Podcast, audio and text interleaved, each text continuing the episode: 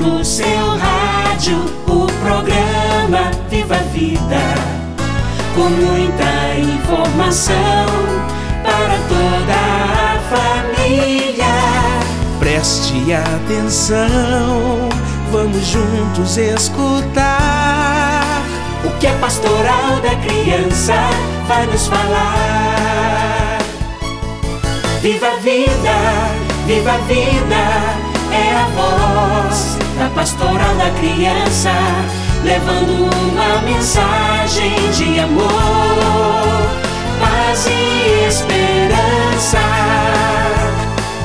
Pastoral da criança, para que todas as crianças tenham vida em abundância. A Pastoral da Criança apresenta Viva a Vida um programa com dicas e informações sobre saúde, educação e cidadania. Viva a Vida! Um programa feito especialmente para você e sua comunidade. Pastoral da Criança.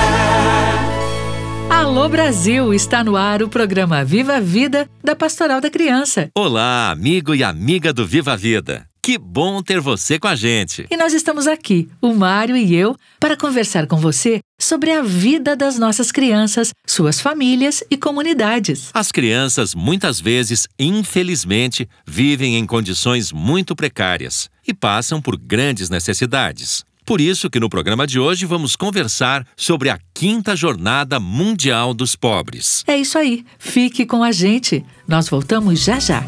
Sei que a maior herança que eu tenho na vida é meu coração, amigo dos aflitos.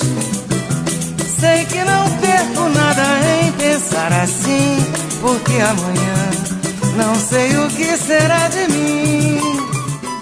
São diversas as causas da pobreza no mundo. Para conversar um pouco mais sobre esse tema, convidamos a Maria das Graças Silva Gervásio, assistente social que trabalha na equipe técnica da Coordenação Nacional da Pastoral da Criança. Maria das Graças, por que e quais são as causas geradoras de tanta pobreza, de tantas pessoas nas ruas, sem casa, sem onde se abrigar? São várias as causas geradoras da pobreza mas o fenômeno da desigualdade social, que é um legado colonial no Brasil, ajuda a intensificar essa pobreza, pois não são causas apenas econômicas, mas também raciais, regionais e até mesmo de gênero. Apenas um dado para ilustrar essa desigualdade: de acordo com a organização Oxfam, 10% dos brasileiros mais ricos abrangem 43% da renda do país o que confirma a concentração de poder e agrava a desigualdade social. Mas há também outras causas, como o deficitário acesso à educação por uma grande parte da população, a insuficiência ou má gestão dos recursos públicos. Tudo isso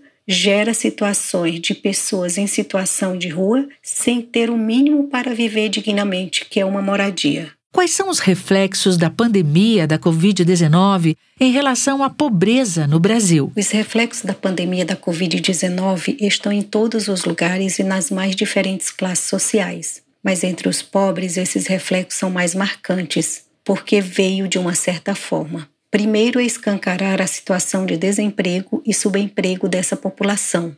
E segundo, aprofundou a situação de pobreza de grande parte da população para se ter uma ideia, um estudo feito pelo economista Daniel Duque, da Fundação Getúlio Vargas, concluiu que no período de novembro de 2019 a janeiro de 2021, houve uma piora da pobreza em 23 estados e no Distrito Federal, e em 18 estados aumentou a extrema pobreza, e esse é apenas um aspecto desses reflexos. Como é que nós podemos contribuir para a erradicação da pobreza ou, pelo menos, aliviar a marginalização e o sofrimento dos pobres? Dentre os 17 Objetivos de Desenvolvimento Sustentável até 2030, o primeiro objetivo é exatamente erradicar a pobreza de todas as formas e em todos os lugares. Esse é um apelo global feito pelas Nações Unidas. Inclusive, o Brasil se comprometeu com esses objetivos. Mas é importante ressaltar que além do compromisso é necessário também um conjunto de medidas e principalmente recursos que possibilitem implementar programas e políticas para acabar com a pobreza em todas as suas dimensões. Graça, como fazer para que a Jornada Mundial dos Pobres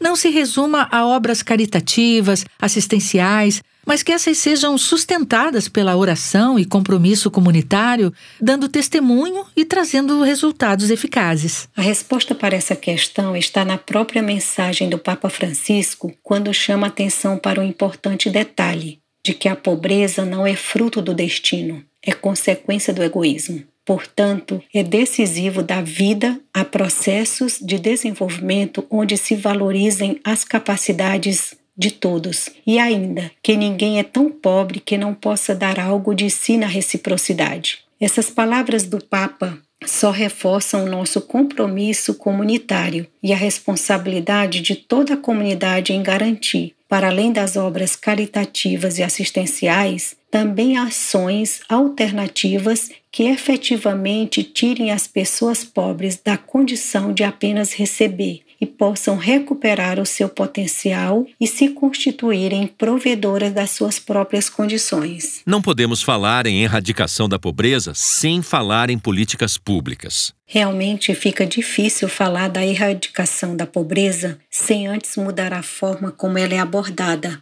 tanto a partir das suas causas como de suas consequências. E as políticas públicas ou a falta delas têm uma grande contribuição nesse processo porque, como cidadãos e cidadãs, todos nós temos direito a uma vida digna. E isso passa pelo direito à saúde, educação, moradia, trabalho, que são direitos básicos, mas que ainda faltam para muita gente. Você está ouvindo o programa Viva Vida.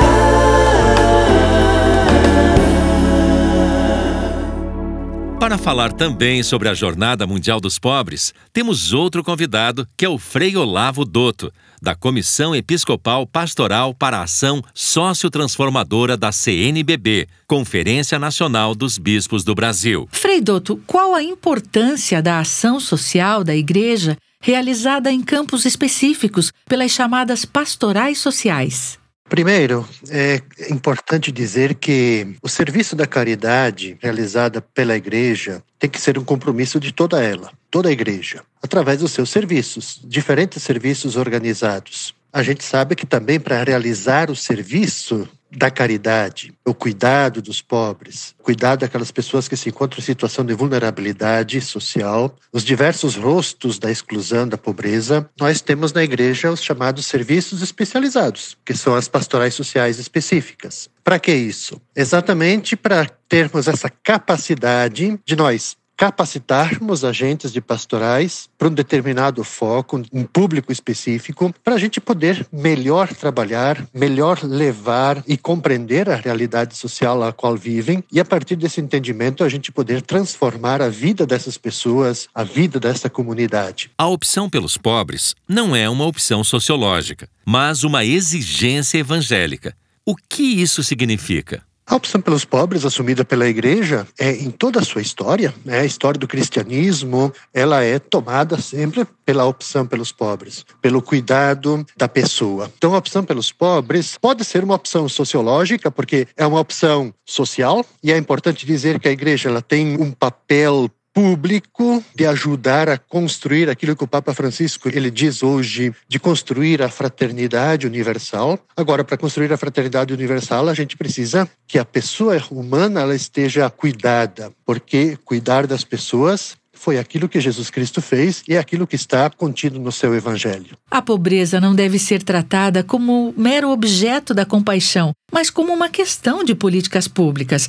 Como assim? Para a gente efetivamente assumir o cuidado dos pobres, é se sentir tocado, a gente precisa ser movido pela compaixão, que foi exatamente a atitude de Jesus. Então, esse é o primeiro caminho, mas a gente não pode ficar só nisso. É necessário, então, a gente também trabalhar com as outras organizações em vista de que haja políticas públicas adequadas para que as pessoas possam viver com dignidade. Então veja que as duas coisas elas se entrelaçam. Como dar uma resposta concreta aos milhares de pobres que tantas vezes, como resposta, só encontram a indiferença quando não a aversão?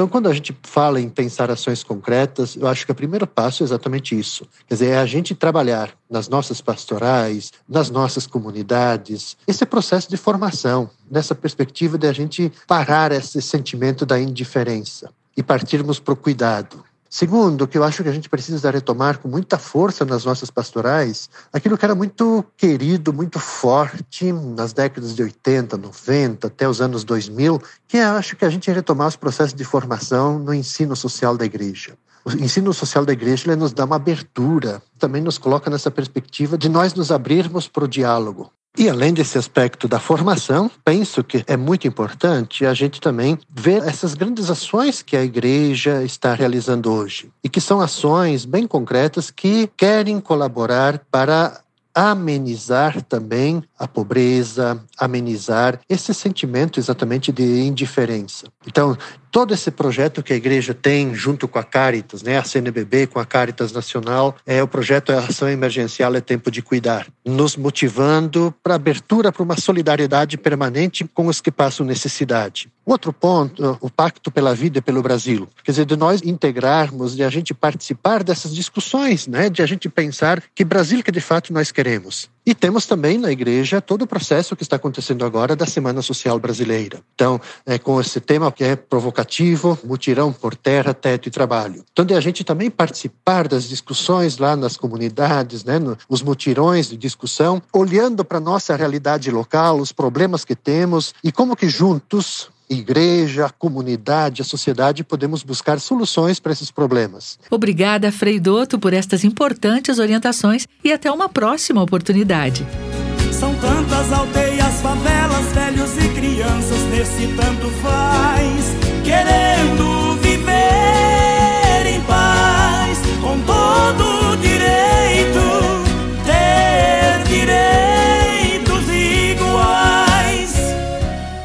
Participa do nosso programa a irmã Veneranda da Silva Alencar coordenadora nacional da Pastoral da Criança. Irmã Veneranda, qual é a sua mensagem para a Jornada Mundial dos Pobres? Todas as pessoas têm direito de viver com dignidade. É preciso dar garantias para o cidadão ter condições de viver, respeitando seus direitos. O Papa Francisco disse que a esmola é ocasional, ao passo que a partilha é duradoura. A partilha reforça a solidariedade e cria as bases necessárias para se alcançar a justiça. Pratiquemos a verdadeira caridade diante de qualquer situação de pobreza, tendo empatia e se importando com o outro, pois somos todos irmãos em Cristo.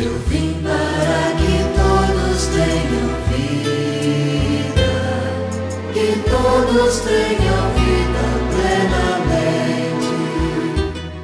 Vamos conversar agora com a Adriana Aleixo, coordenadora estadual da Pastoral da Criança do Maranhão. Adriana, como a Pastoral da Criança tem participado da Jornada Mundial dos Pobres? Conta pra gente. Então, a Pastoral da Criança, ela trabalha sempre numa rede de solidariedade às famílias mais empobrecidas, para ajudar essas famílias que nós acompanhamos nas periferias, nos grandes centros e também na zona urbana e rural. Viva a vida! E agora chegou o momento de ouvirmos a mensagem de fé e vida do Padre Ângelo Carlesso.